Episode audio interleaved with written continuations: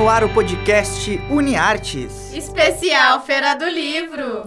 Olá, bom dia, boa tarde ou boa noite, dependendo do horário que você está escutando esse podcast. Nós somos acadêmicas de Publicidade e Propaganda da UFN. Eu sou a Caroline Flores, juntamente com as minhas colegas Malu Rodrigues, a Amanda Torves e a Vanessa Guasque, de forma online. Esse é o nosso quinto podcast da UniArtes, especial Feira do Livro. E vocês acompanham por aqui curiosidades, entrevistas com artistas e escritores locais e tudo o que vai acontecer nessa edição da Feira do Livro deste ano. Oi, Oi, Oi Carol. Uh, nessa edição, contaremos com teleentrega de livros entregue pelas, pelas livrarias parceiras, com toda a segurança, conectando você à Feira do Livro de 2020.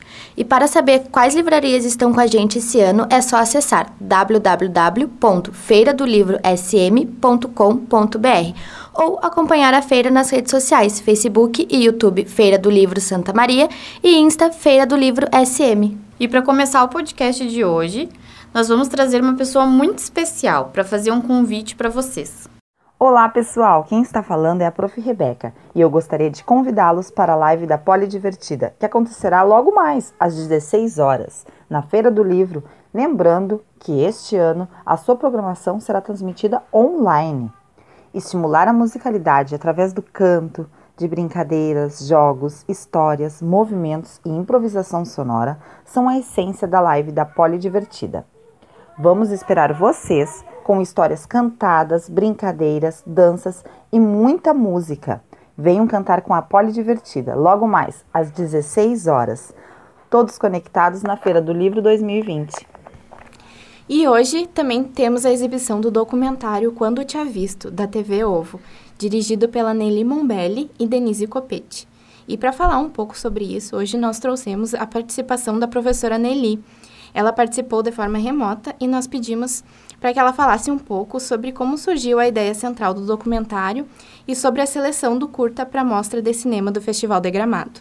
Além disso, nós também pedimos que ela falasse um pouco sobre como ela acha que a feira impacta na cena cultural da região, não só no âmbito da leitura, mas como um todo. E lembrando que a exibição acontece hoje, às 18 horas, no canal do YouTube da feira e também na página do Facebook. Vamos ver o que a Prof. Nelly falou pra gente? A vontade de produzir o documentário quando tinha visto vem já faz de bastante tempo.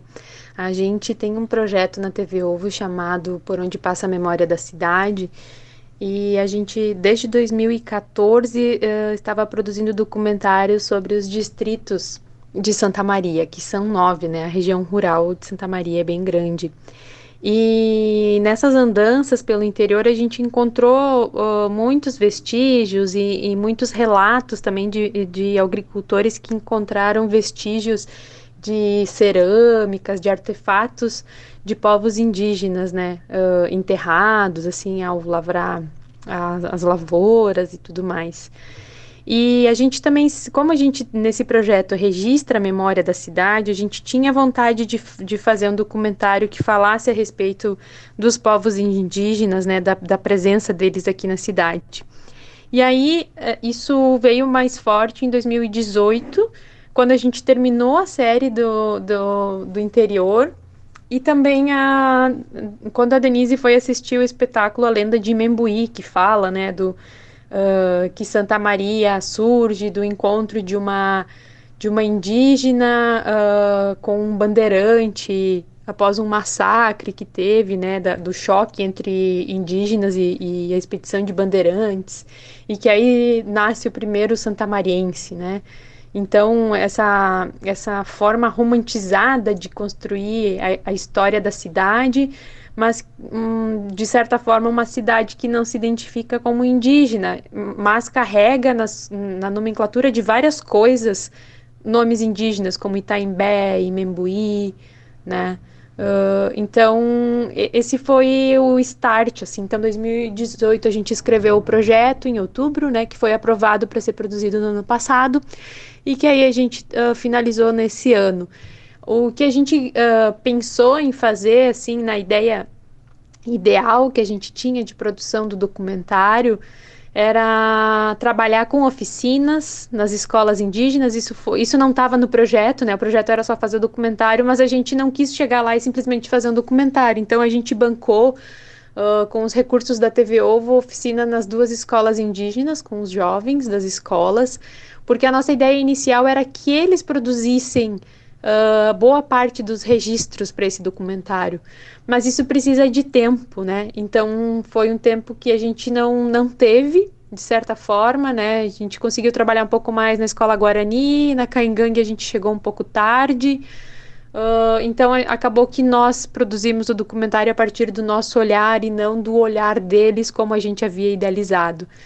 Uh, como preparação também para a produção desse documentário, ano passado a gente trouxe o Vansan Carelli, que é indigenista e, idealizador do vídeo nas aldeias, né, o VNA, e a gente discutiu sobre memória e territórios no audiovisual. Uh, então, essas foram formas da gente uh, produzir esse documentário de uma, da forma mais respeitosa possível, né? E as oficinas nas escolas renderam, né? Tanto que uh, um grupo de jovens da aldeia Guarani ganhou, foi premiado no 13º Curta Taquari, que é o Festival Internacional de Curta-Metragem de Pernambuco, com um documentário, um mini documentário que eles fizeram durante a oficina.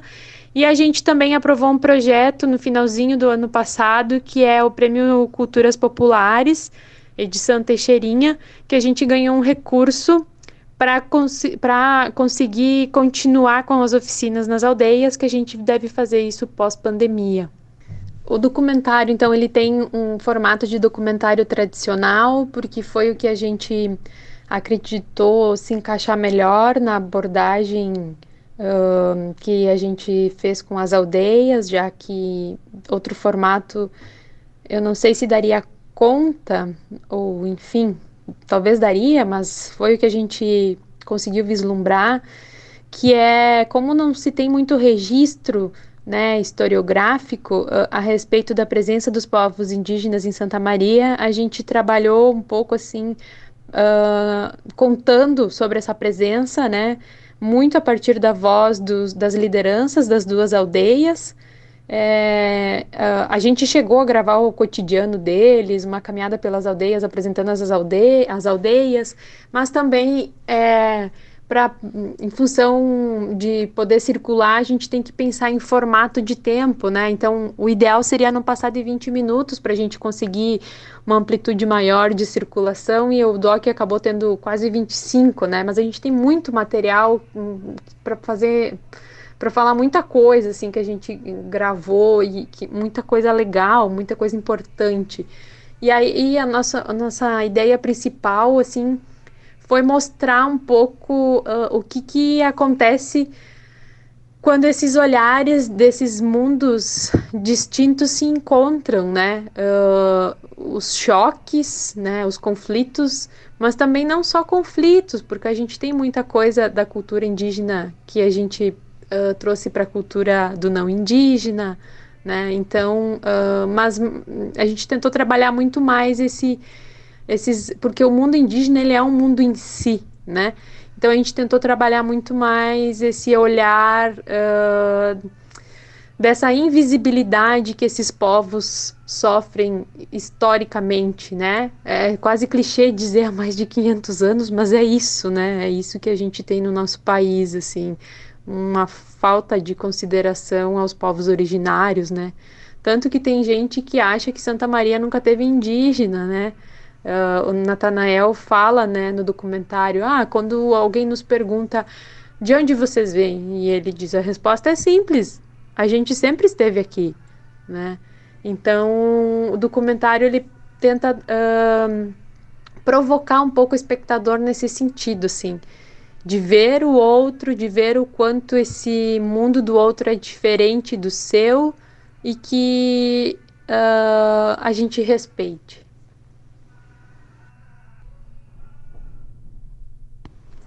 A seleção do documentário no Festival de Gramado, né, na Mostra de Curtas Gaúchos, que concorreu ao Prêmio Assembleia Legislativa de Cinema, foi uma surpresa enorme. A gente inscreveu, mas né, uh, sem muitas expectativas.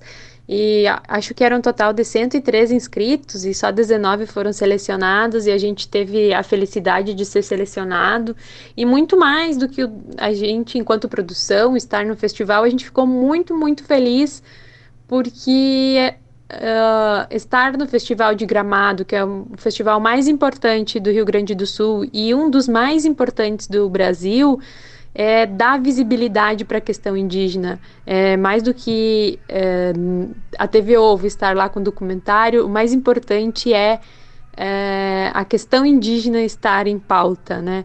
Então, é, é, ele ficou disponível no canal Brasil Play, ou seja, todo mundo que é assinante do canal no país todo teve acesso, ou até mesmo fora do país. É, ele também ficou dois dias disponível no site do festival e ele também vai ser exibido na TVE dia 5, a segunda-feira, uh, a partir das 10h30 da noite. Então, isso é muito legal, assim, é, da gente produzir um filme que vai para as mais diferentes janelas e a gente espera que ele toque quem for assistir e que gere algum debate a respeito. Nesse momento pandêmico que a gente vive, né, e que precisamos encontrar formas de nos reinventar, são muitos os desafios que, que se colocam. É, eu, eu, vejo com muito bons olhos a Feira do Livro propor ser nesse formato um, é, online, né? É, claro que uh, parece meio saudosista falar desse jeito, mas não, não é isso, né?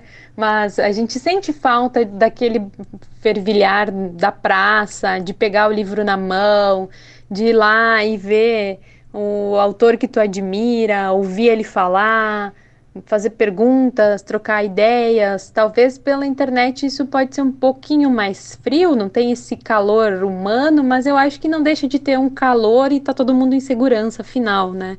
Então eu acho que é importante não parar com o legado da Feira do Livro, né? Já de tantos anos que vem uh, construindo essa história. Talvez se não fizesse a feira neste ano poderia impactar de alguma forma essa continuidade e, afinal, uh, estar online pode, pode ter seus pontos negativos, mas eu acho que também tem seus pontos positivos, né? Porque, uh, por um outro lado, democratiza o acesso que não fica só restrito a um território geográfico. É a Feira do Livro de Santa Maria, sim, mas qualquer pessoa de qualquer lugar pode acompanhar uma, o seu autor que vai estar aqui na feira. Então acaba que a feira fica conhecida também para além da cidade, né? E assim que o mundo voltar uh, uh, permitir que a gente possa circular de novo em segurança, é, a gente volta a se encontrar na praça, né? E eu acho que esse momento de transformação vai deixar legados, porque talvez é, incorporar essas transmissões online é, seja uh, mais uma ferramenta para além do encontro presencial, né? É, o Festival de Gramado também comentou isso, assim, que com certeza a próxima edição vai ser diferente, né? Porque essas mudanças elas também vêm para ficar, não só para a gente se adaptar por um curto período, mas para a gente repensar práticas que a gente vinha fazendo. Enfim, que tenhamos todos uma boa feira do livro. Logo após a exibição do curta, teremos nosso livro livre às 19 horas, com Laurentino Gomes, autor das premiadas obras 1808, 1822 e 1889, que resgatam detalhes da história brasileira. Jornalista e escritor paranaense, Laurentino Gomes se deu conta de que o assunto mais importante do passado nacional não eram os ciclos econômicos, as revoluções, o império ou a monarquia. Era a escravidão, tudo o que nós já fomos no passado, o que somos hoje e o que seremos no futuro tem a ver com nossas raízes africanas e o modo como nós como nos relacionamos com elas, afirma. E foi pensando nisso que ele escreveu Escravidão, do primeiro leilão de cativos em Portugal até a morte de Zumbi dos Palmares. Livro lançado em setembro de 2019 pela Globo Livros e que é o primeiro volume da trilogia que resgata o processo econômico, político e social que envolveu os séculos de escravidão no Brasil. E não esquecendo também que hoje temos alguns lançamentos dos nossos escritores locais, que são eles: Fonoaudiologia em tempos de Covid-19, o novo universo dos atendimentos de saúde. e Odontologia em Tempos de Covid-19, o novo universo dos atendimentos de saúde, dos autores Ângela Ruviaro Busanello, Estela Aline Munecata Gonçalves, João Alberto de Almeida Gonçalves, Mariana da Silva Correia, Vitória Bertoncello Barbosa e Mariana Marquechan. O lançamento será às 16 horas no Facebook da Pré-UFSM. Esse foi mais um UniArts na Feira do Livro, um podcast produzido pelas acadêmicas, professores e técnicos da Universidade Franciscana de Santa Maria. Para conhecer mais os artistas e os escritores locais e saber o que vai acontecer nos próximos dias, fica ligado com a gente, aqui via rádio web e pelas plataformas de streaming, Spotify e podcasts.google. E siga a feira no Facebook, Instagram e YouTube. Até amanhã! Beijo!